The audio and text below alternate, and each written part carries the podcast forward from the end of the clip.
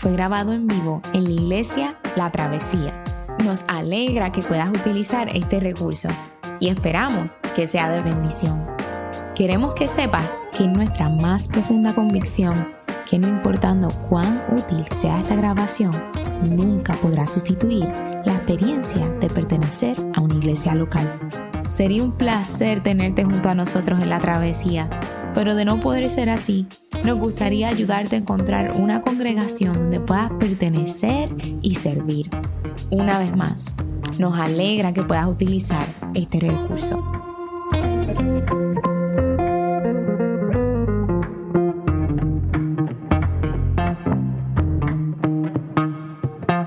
El pasaje de esta mañana se encuentra en el libro del profeta Isaías, capítulo 50, versículos 4 al 11. Y así dice la palabra del Señor.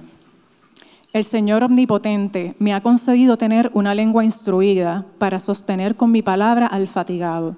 Todas las mañanas me despierta y también me despierta el oído para que escuche como los discípulos. El Señor omnipotente me ha abierto los oídos y no he sido rebelde ni me he vuelto atrás. Ofrecí mi espalda a los que me golpeaban, mis mejillas a los que me arrancaban la barba. Ante las burlas y los escupitajos no escondí mi rostro.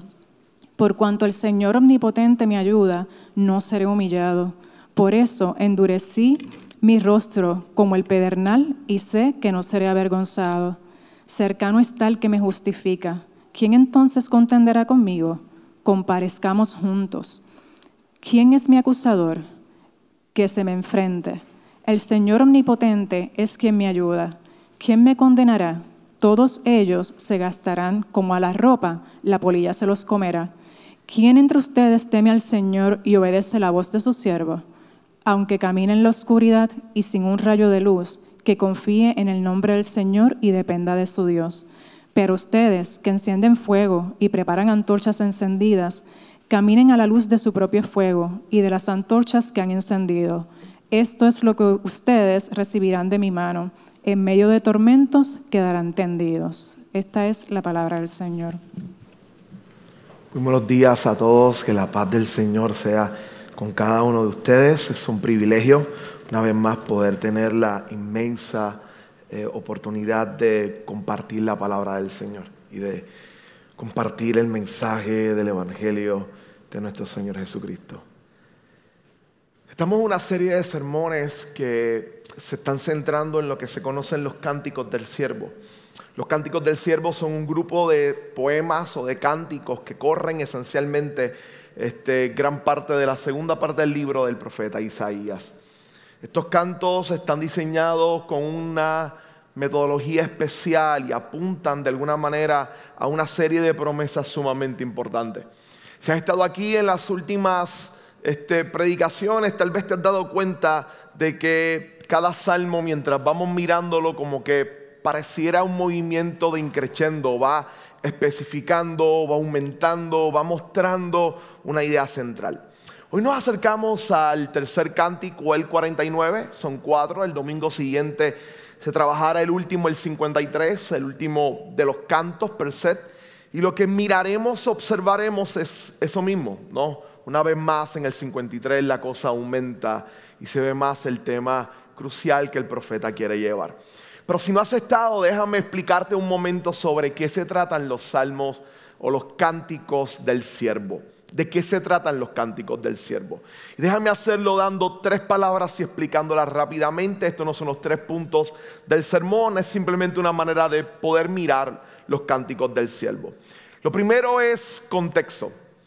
Este es un profeta que está anunciando y está visionando ya el futuro castigo de Israel. Suena fuerte esta palabra, pero Israel había sido el pueblo de Dios y Dios quería que Israel modelara el carácter de Dios. Dios es un Dios bueno, Dios es un Dios justo, Dios es un Dios bondadoso y deseaba que Israel mostrara su justicia, su bondad y su belleza, siendo así, siendo justos, siendo buenos y que todas las naciones pudieran ser bendecidas por la verdad de nuestro Dios modelada en Israel. Israel, sin embargo, responde de otra manera, decide no escuchar a Dios. y entonces entra en prácticas de injusticia, en prácticas de maldad. Y entonces la forma de Dios llevar a que Israel entienda es que permite que caiga en el exilio, sean sacados de su país y llevados a otro país, a Babilonia. Esto implicaría perder su tierra, perder su templo, perder sus casas, perderlo todo. Y ir siendo llevados a otra nación totalmente diferente. Ahora, lo que nos acercamos y si estás aquí y se te hace difícil creer este tipo de cosas, este, se piensa más o menos que lo más probable entre el profeta y el suceso del exilio se dieron unos 100 años.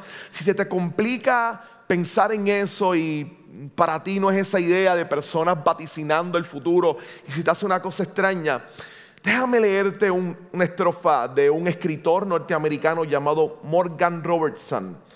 Déjame escribirte lo que él dijo. Esta era parte de una de sus grandes novelas.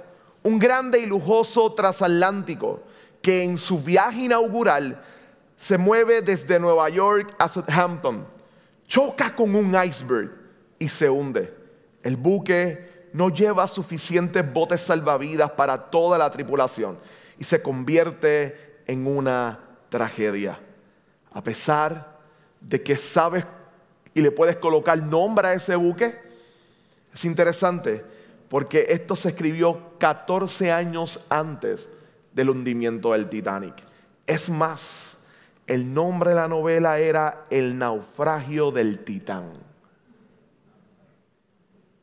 Marx, uno de los filósofos del siglo XIX, casi 100 años antes logró vaticinar las crisis económicas dentro del capitalismo y cómo el sistema económico actual vencería a la postre. 100 años estaría diciendo que el sistema económico tenía capacidad de transformarse y cambiarte. Esto es para los que les guste las ciencias políticas y no tanto la literatura. 100 años antes.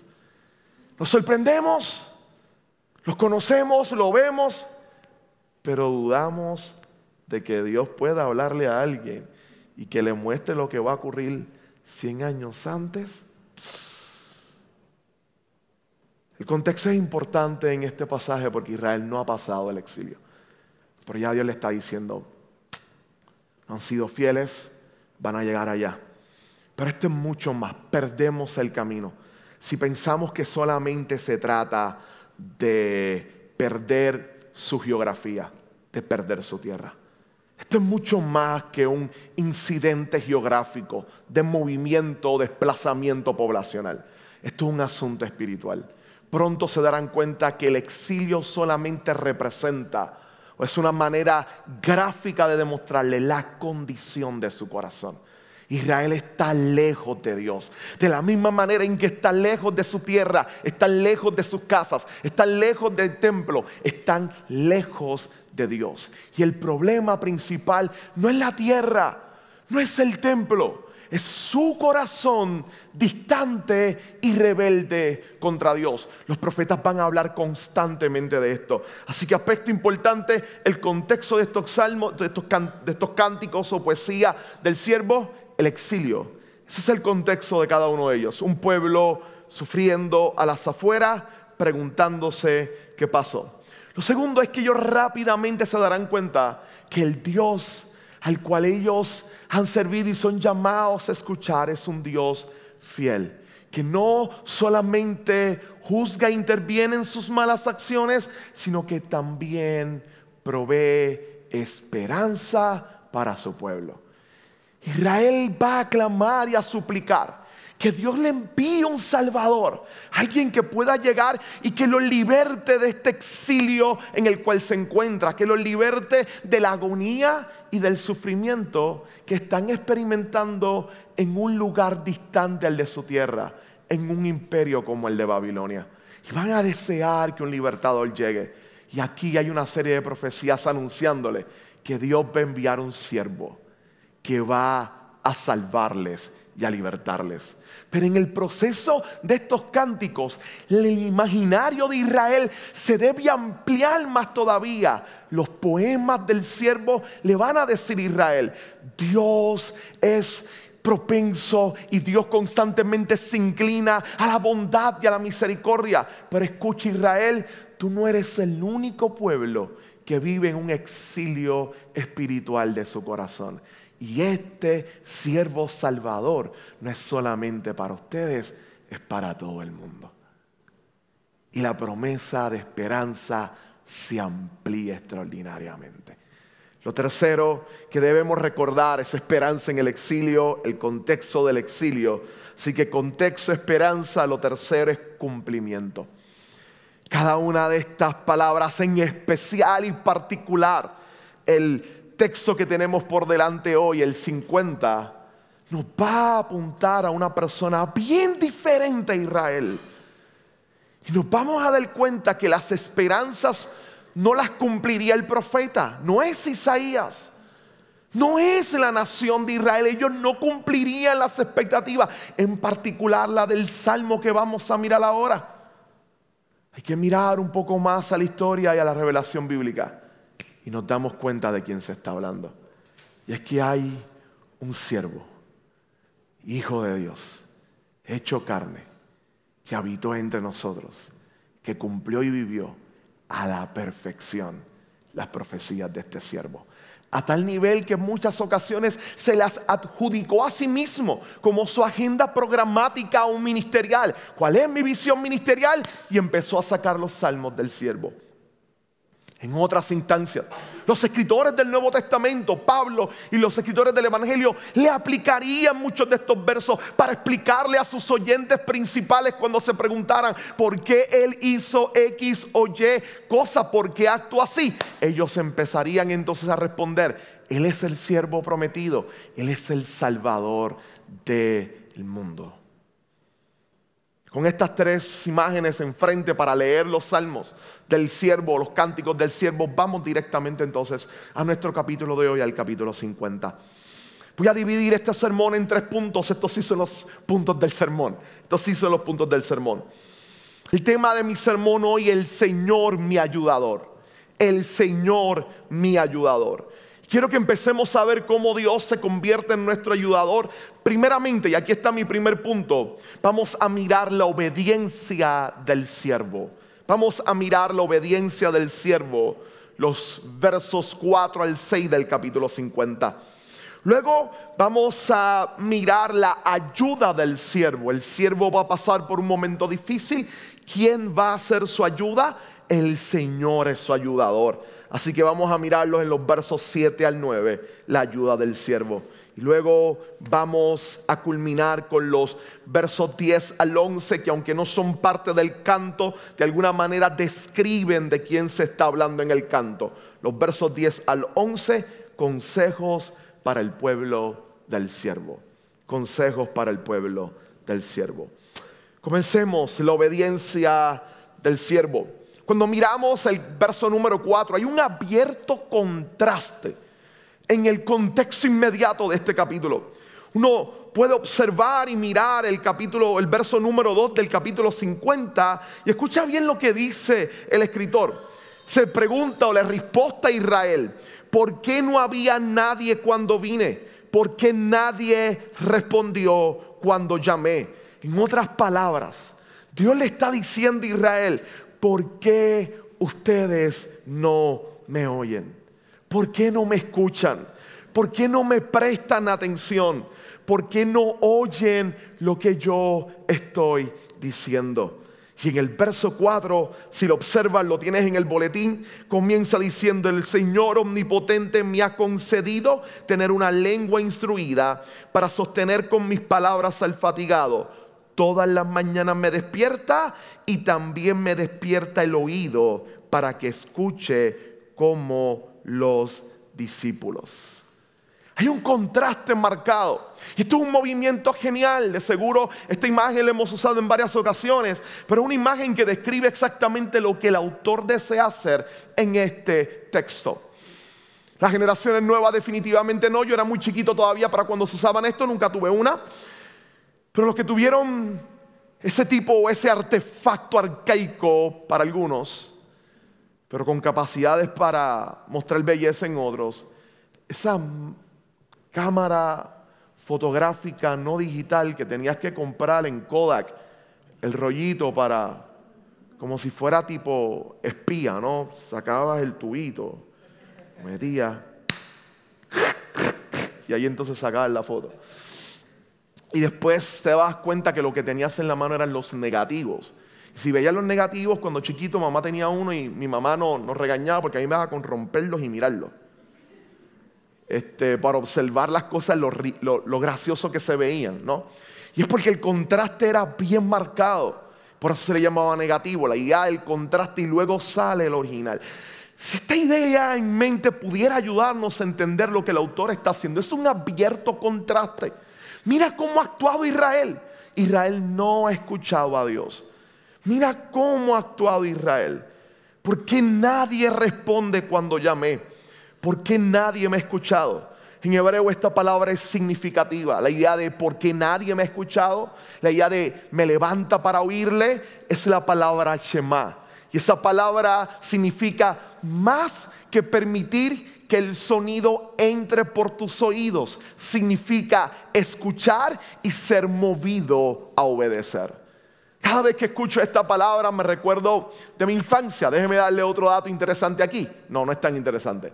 Recuerdo cuando chiquito, estando en el barrio, jugando con los amigos en la calle, con mis primos. Mis primos vivían este, cerca, vivíamos al lado, así que salíamos, nos íbamos para la calle a jugar. Este, íbamos, allí teníamos una cancha, jugábamos, etc. Todo el barrio sabía. Mi mamá era excelente silbando o pitando. Era excelente. Y cuando silbaba, todo el mundo la escuchaba. Tenía un silbido particular. Y cuando mi mamá silbaba tres veces, nadie en el barrio se movía excepto sus tres hijos, que salían corriendo de donde estaban, dejaban todo y llegaban a la casa y le preguntaban qué pasó. Ahora, si mi mamá silbaba una vez, el único que se movía era yo, porque era el mayor. Silbaba dos veces, era el mayor y el del medio. Y si silbaba tres veces, entonces éramos los tres. Esa capacidad de que mientras todo el mundo escucha un silbato, pero yo escucho una advertencia de que si no llego las cosas van a ir mal. Bien similar a Chema. Se escucha, escucha, obedece la voz de tu Dios. Esa es la palabra que en Deuteronomio va a tomar y lo que se conoce como la Chema, la oración que todas las mañanas los israelitas estaban dispuestos a pronunciar, obligados a decir, oye, oye Israel, el Señor tu Dios, el Señor uno es honralo, sírvele, vive para Él. Así que prácticamente la denuncia del Señor es Israel, tú no me oyes, no me escuchas, por lo tanto no vives para mí, vives para ti, vives para ti mismo, tú no vives para mí, tú no me escuchas. Es penoso, lo sé, es penoso, pero debemos admitir que hemos estado en la misma actitud de Israel tú y yo constantemente decidimos no escuchar a Dios. Piénsalo un momento. Tal vez puedes hacer una lista de las veces que no lo has escuchado esta semana. Y de nuevo no me estoy refiriendo a escucharlo audiblemente, y a mí dio la introducción muy bien, no me refiero a eso. Me estoy esperando a que lo escuches hablarte fuertemente. Me refiero a escuchar sus planes y propósitos contigo. Me refiero a prestarle atención cuando su forma de ver la vida es diferente a la tuya. Me refiero a rendir tu opinión y sustituirla por la de Él.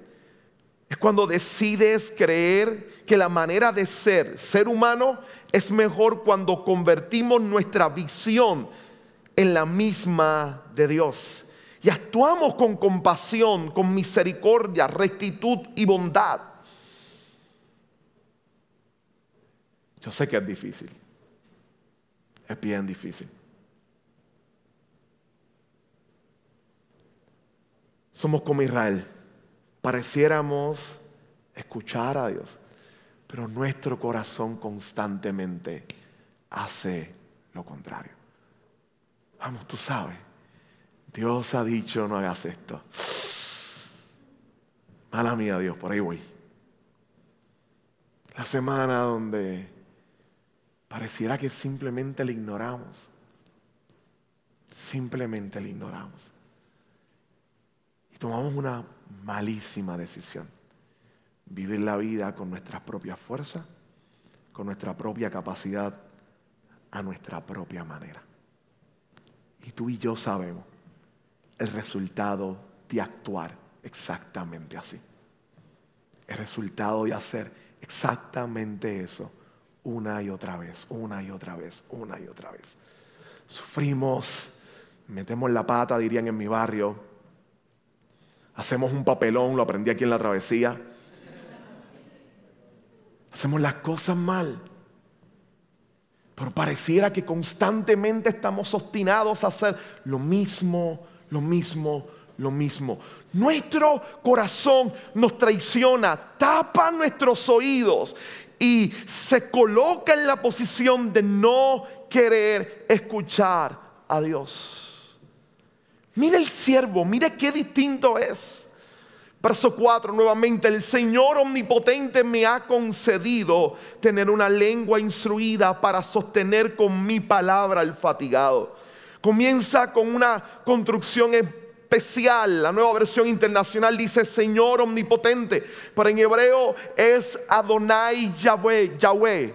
Adonai Yahweh. Y la idea es casi repetir este concepto o estas dos maneras de llamar a Dios. Adonai Yahweh es la forma en cómo Dios se describe cuando se relaciona al pacto de Israel, cuando se relaciona a su pueblo. Es el Dios poderoso y cercano de Israel.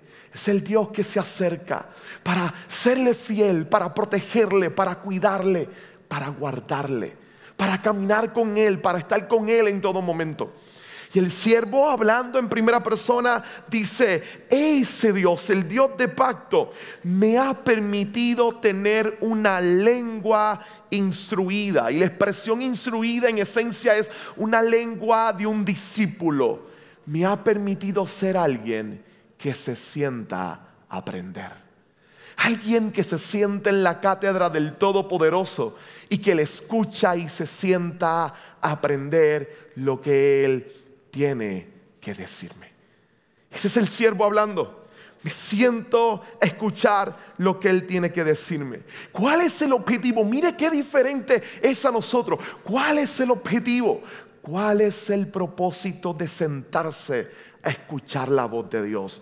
No es levantarse en arrogancia y jactarse de conocimiento, sino es bendecir a aquellos que están cansados porque viven en un mundo caído que constantemente se opone a ellos y se levanta contra ellos, es brindarle esperanza a aquellos que sienten que su mundo a veces se les cae y que viven vidas totalmente rotas y golpeadas por la verdad de la sociedad en la que se encuentran.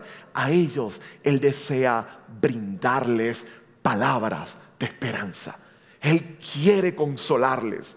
Él desea consolarles y para ello se sienta a escuchar a su Dios. Se siente a escucharlo. Entonces repasa algunas de las ideas más importantes, las imágenes más descriptivas de obediencia y de alguien piadoso. Todas las mañanas me despierta y también me despierta el oído. Y la idea de despertar el oído, el profeta lo ha utilizado en varias instancias junto a otros profetas, es prepararme para escuchar la revelación de Dios, prepararme para que me comunique su palabra. El siervo es un profeta que está escuchando la palabra de Dios y va a ser movido a comunicarla y le despierte el oído para que escuche como un buen discípulo. Este es el siervo que oye, pero como oye es el siervo que actúa conforme a la voluntad de Dios. No ver a Jesús ahí es difícil, porque Israel no ha escuchado. Y es todo lo contrario, ha actuado de otra manera. Pero este siervo se levanta en las mañanas son esas imágenes en los evangelios de Jesús orando temprano en la mañana delante de su Padre Celestial. Es un momento donde Jesús se acerca y le dice lo que yo les digo es lo que mi Padre me ha dicho en los cielos. Ese momento cuando se acerca y dice, el que me ve a mí ha visto al que me envió. Yo soy el siervo que está diciendo lo que el Padre desea comunicarles a ustedes.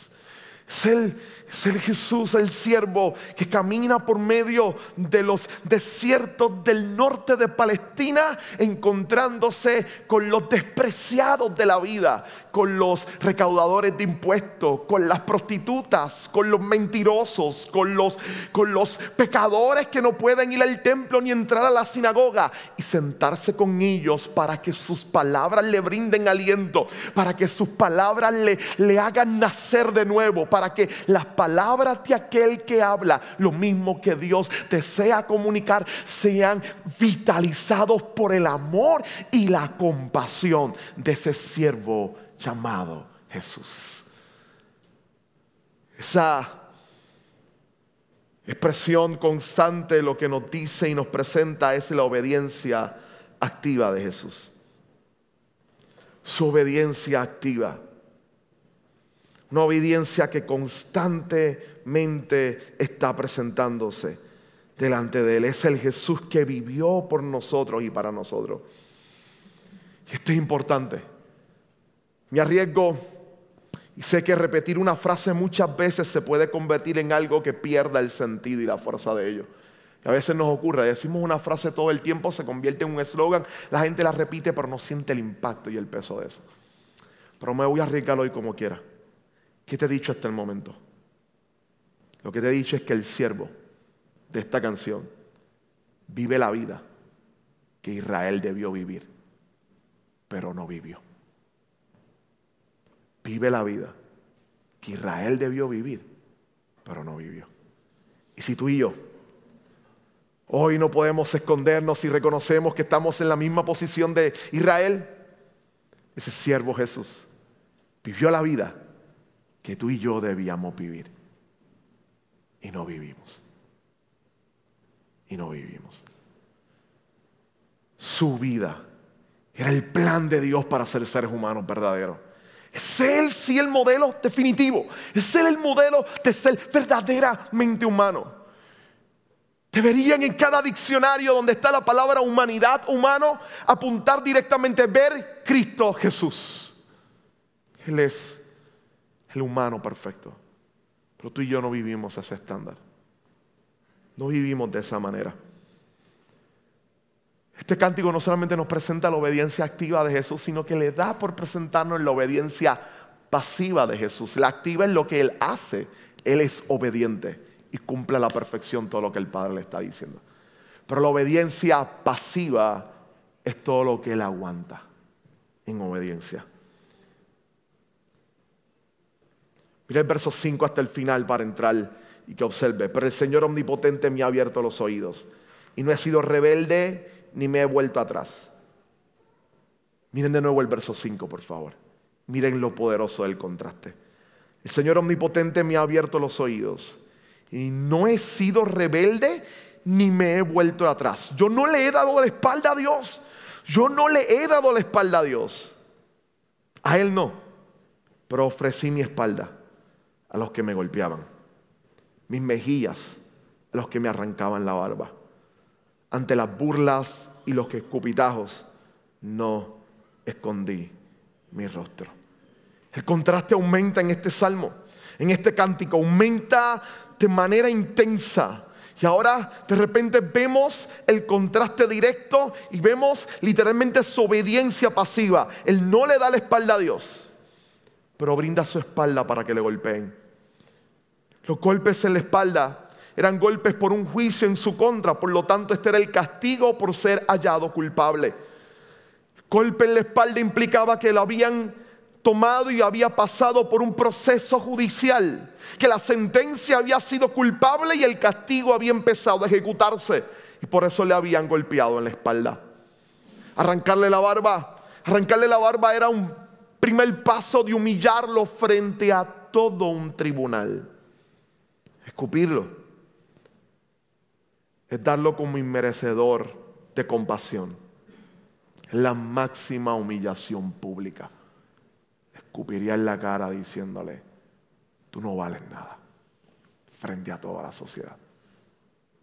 Golpes en su espalda, humillación, escupitajos en su cara. ¿Le recuerda algún momento en la historia de los evangelios eso? ¿Le recuerda algún momento? No sé si puedes ver la similitud. No sé si puedes ver la escena más amplia. Israel ha sido infiel, el siervo fiel. El siervo vive la vida que Israel debió vivir y no vivió. Y está sufriendo la condena por ellos. Está recibiendo el castigo. Está siendo golpeado. El exilio para Israel es por su infidelidad, pero este siervo experimenta un juicio al contrario, al revés, por su fidelidad. ¿Por qué? ¿Por qué está sufriendo? ¿Cuál es el objetivo de que este siervo fiel sufra? ¿Qué nos dice eso de Dios, del Dios al cual Él ha sido obediente? Porque Él está sufriendo. ¿Cuál es la razón de su sufrimiento? Es el siguiente salmo o cántico o poema, el 53, quien nos va a decir por qué Él está sufriendo. Quien nos va a aclarar la imagen. Le dije que esto era un increchendo. Nos va a mostrar la razón por la cual Él sufre. Ciertamente, Él cargó nuestras enfermedades, soportó nuestros dolores. Pero nosotros, nosotros lo consideramos herido, golpeado por Dios y humillado. Él fue traspasado por nuestras rebeliones, molido por nuestros pecados, iniquidades. Sobre Él cayó el castigo precio de nuestra paz. Y gracias a sus heridas fuimos sanados. ¿Por qué está sufriendo el siervo fiel? Por nosotros por ti, por mí, por el Israel infiel, por nosotros está muriendo. Por nosotros está yendo a la cruz. Así que iglesia, la travesía, escucha bien, ahí está Jesús. Definitivamente con este cántico es difícil, como te decía, decir que este siervo es Israel o algún otro profeta. Y si, tú y yo estamos representados en el Israel desobediente, nuestro siervo, nuestro Salvador, viene a librarnos. No de un exilio geográfico, sino de un espiritual. Nuestros corazones están distantes Dios, alejados de Dios y continuamente les da con alejarse. Entonces nuestros corazones estaban alejados de Dios y vino el siervo del Señor a librarnos de ese exilio espiritual, a devolvernos, a traernos de nuevo a casa delante de Dios. ¿Cómo lo hizo? Sufriendo por nosotros, sufriendo por nosotros en la cruz.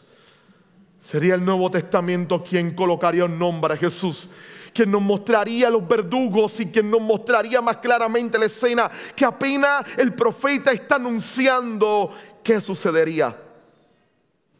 El Nuevo Testamento es el que nos va a colocar también ahí. Y nos va a decir que los que lo azotan, los que le arrancan la barba, los que le escupen, nos representan también a nosotros. Escucha bien esto, escucha bien. Él está siendo humillado y golpeado por los que Él desea salvar.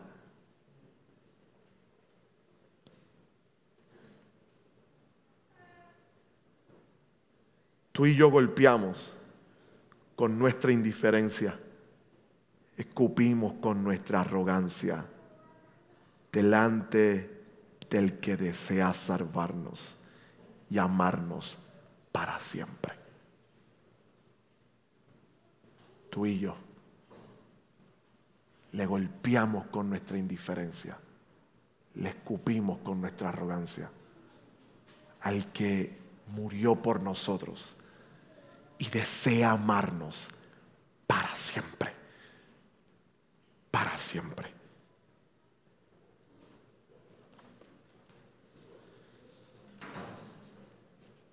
Pesado experimentar esto. Y saber esto debe conmovernos y conmover el entender de lo que le costó a nuestro siervo nuestra rebelión. Pero ¿cómo resolvemos esto?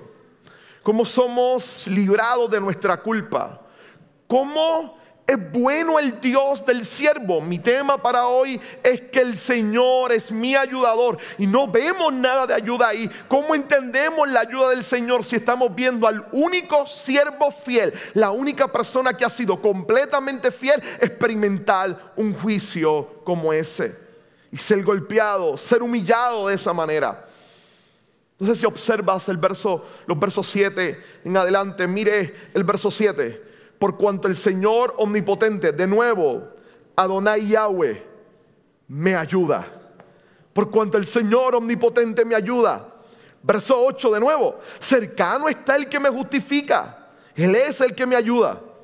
Nuevamente, el verso 9. El Señor omnipotente, Adonai Yahweh, es quien me ayuda tres ocasiones de alguna manera el siervo está mirando su juicio y dice, no estoy solo.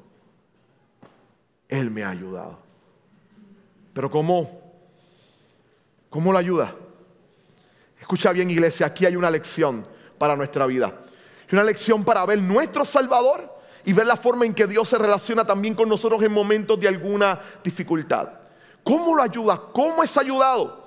¿Cómo el Señor omnipotente ayuda al siervo? Número uno, lo ayuda para resistir los azotes. Lo ayuda para resistir los azotes. Verso 7. Por cuanto el Señor omnipotente me ayuda, no seré humillado. Por eso endurecí mi rostro como el pedernal y sé que no sería avergonzado. Yo sé que Él tiene propósitos con esto, aunque sea difícil para mí entenderlo.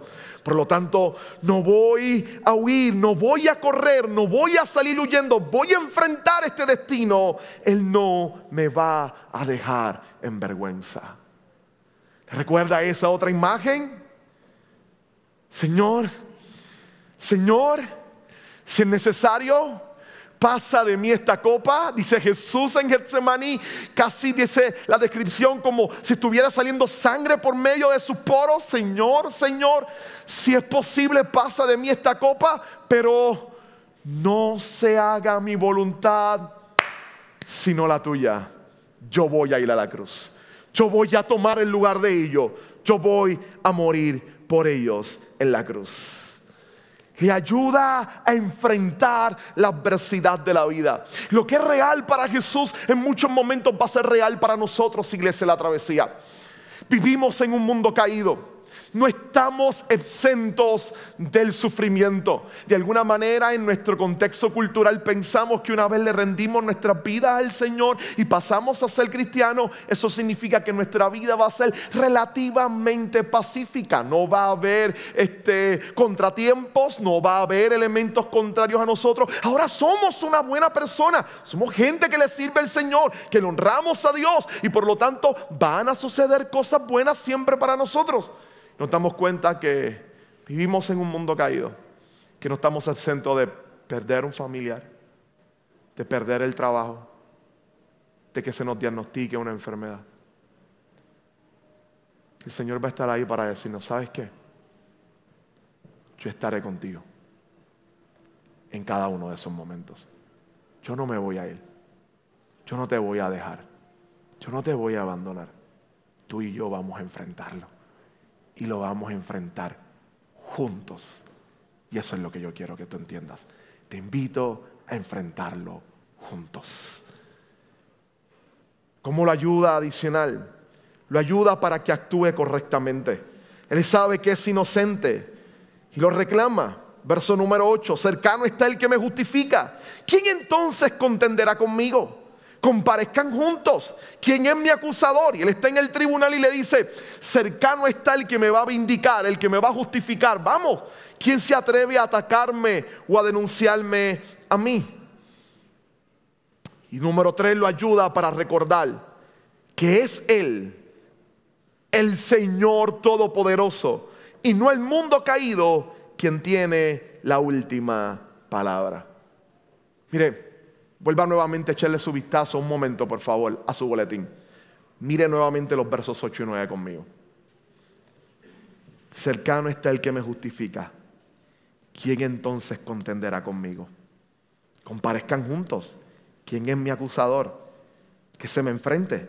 El Señor omnipotente es quien me ayuda. ¿Quién me condenará?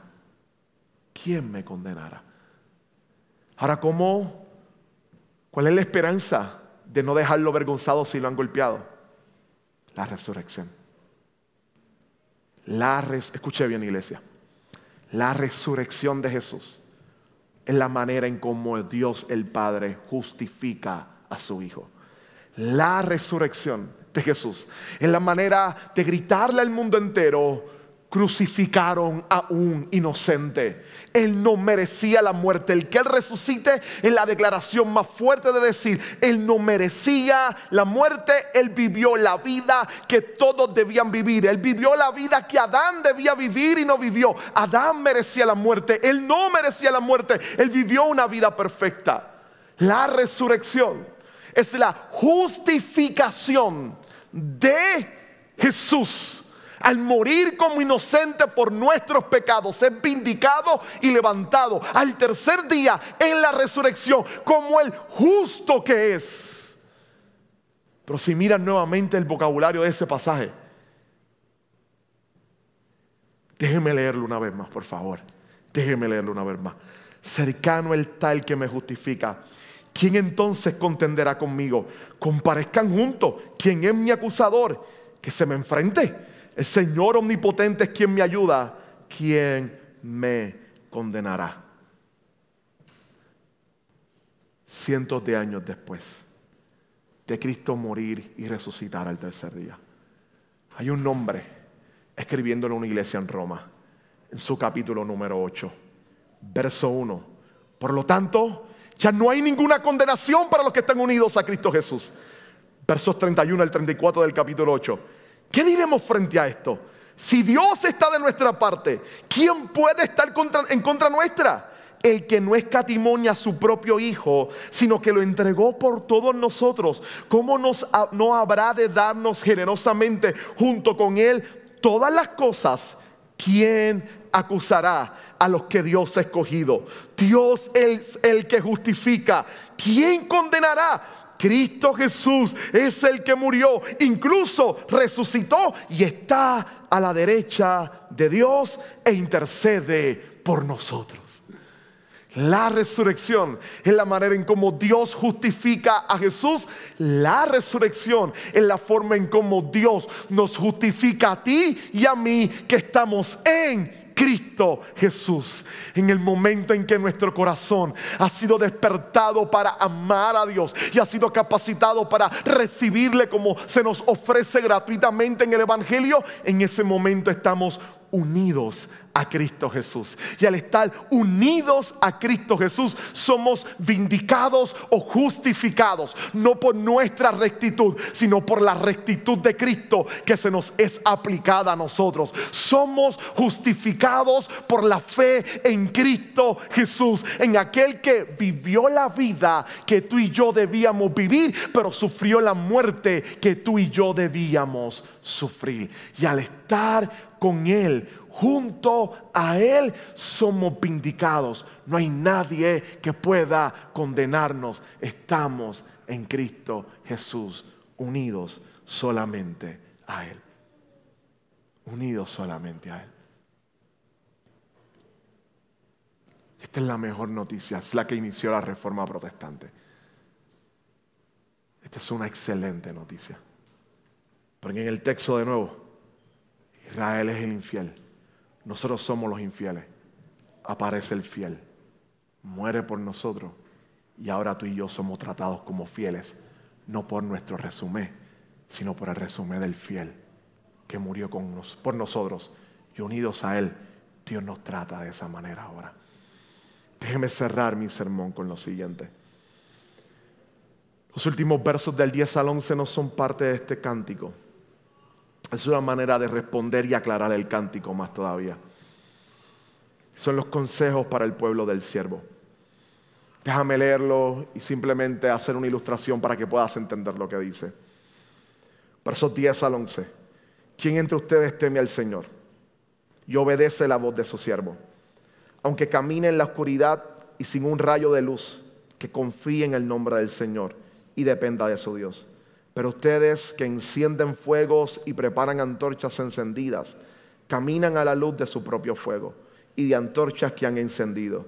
Esto es lo que ustedes recibirán de mi mano en medio de tormentos que quedarán tendidos. ¿Qué es eso? Unos en oscuridad con la mano, otros en luz y pareciera que los que en luz la pasan mal y los que estén en oscuridad la pasan bien. ¿Qué está diciendo? Piénselo de la siguiente manera, atiéndame acá. Digamos que usted está en una casa. Hay dos personas en una casa. Uno de ellos puede ser usted. Hay dos personas en una casa. La casa tiene tres niveles. Tiene pasillos bien estrechos, escaleras que le dan vuelta a la casa. La casa está a punto de derribarse. No hay luz dentro de la casa. Hay una total oscuridad y las dos personas que están adentro son prácticamente ciegas. Lo que ven, ven borrosamente, sumamente borroso. La casa está abandonada, por lo tanto hay un montón de escombros en los pasillos pequeños y en las largas escaleras que le dan vuelta a la casa. Estas dos personas se encuentran en dos cuartos diferentes, una a un lado, la otra al otro, divididas por las puertas y por un pequeño pasillo. En el pasillo del medio hay un individuo, es el arquitecto de la casa. Él conoce la casa, ha estado ahí mucho tiempo, sabe dónde están los escombros sabe cómo bajar rápida y seguramente para estar fuera de la casa. A ambos hombres tienen en sus manos una pequeña vela con un lighter que pueden prender. Se le dan dos opciones. Prender la vela y salir tú solo. Abrir la puerta, caminar toda la casa que desconoces para salir afuera porque la casa se va a derribar, se va a derrumbar se está derrumbando ya. Salir corriendo porque te queda poco tiempo y tú eres prácticamente ciego. O llamar al hombre que está afuera para que abra la puerta, te tome de la mano y te saque fuera de la casa. ¿Cuál de los dos quieres ser? ¿Cuál de los dos quieres ser? Claro, el que llama al hombre de afuera pero ¿cómo actúas en la vida? Nuestra autosuficiencia constantemente nos dice, no, yo puedo. Yo he hecho esto varias veces. Papi me enseñó que tengo que ponerle pecho a la vida yo voy a hacer esto. Y me han dado lo que necesito y tengo los recursos pendientes. Prendo la vela, yo salgo. Yo, yo, he salido de lugares más difíciles que este en otras ocasiones. Yo no necesito que nadie me ayude. A mí me enseñaron desde pequeño a valerme por mí mismo. Yo sé hacer las cosas. Y mi sueño es salir afuera y que todo el mundo me vea y decirle, aquí está la evidencia del éxito. ¿Quieres ser exitoso? Levántate todos los días. Pon tu máximo empeño. Enfréntate a la vida. Piensa positivo y vas a lograr todo. Pueden coger ese clip, subirlo a YouTube y vamos a ver si me genera dinero. Tienen la capacidad para hacerlo. Hermanos, para cerrar, y ahí nuestro pecado principal en la vida. Nuestro deseo de autonomía y de suficiencia nos traiciona. Queremos ser nosotros los que establezcan todo y nos alejamos del único que puede ayudarnos a nosotros. Hermanos, no prenda la vela del autoengaño, no prenda la vela de la autonomía. Llama en el momento de tu crisis al que está afuera, al siervo, a Jesucristo, al Salvador. Él es experto abriendo las puertas, Él es experto tomándote de la mano, Él es experto llevándote seguro. Es Él el que puede salvar y guiar cada día tu vida. Descansa y confía solamente en Jesús. Él es más que suficiente. Él es tu ayudador. Decide confiar profundamente en Jesús. Decide confiar en Él. Él es tu ayudador. Señor, gracias por tu palabra. Gracias por la bendición de tenernos hoy de compartir tu escritura. Ayúdanos a ser gente que sigan al siervo, que vivan a la altura del siervo. No por nuestras fuerzas, sino confiando en que tú eres nuestro ayudador. mirando la obediencia del siervo en compasión, en justicia y en misericordia. Y que por medio de tu Espíritu Dios de igual manera abran nuestros oídos y nos ayudes a actuar como Jesús, a vivir como Jesús, recordando que Él murió por nosotros y nos ha justificado para vivir en justicia y depender de Él. Sálvanos Sálvanos del error de confiar en nuestras capacidades. Sálvanos del error de confiar en nuestros proyectos, en nuestras ideas, en nuestra capacidad. Sálvanos del engaño de querer ser los que dirigen las riendas de nuestra vida. Y permítenos caer postrado delante de aquel que no le dio la espalda a Dios, pero le entregó la espalda a sus brutales asesinos. Y que lo hizo por amor a ellos. Que fue levantado el tercer día. Y que gracias a Él ya no hay condenación para ninguno de nosotros. Ayúdanos a confiar plenamente en Dios. En el nombre de Jesús. Amén, Señor.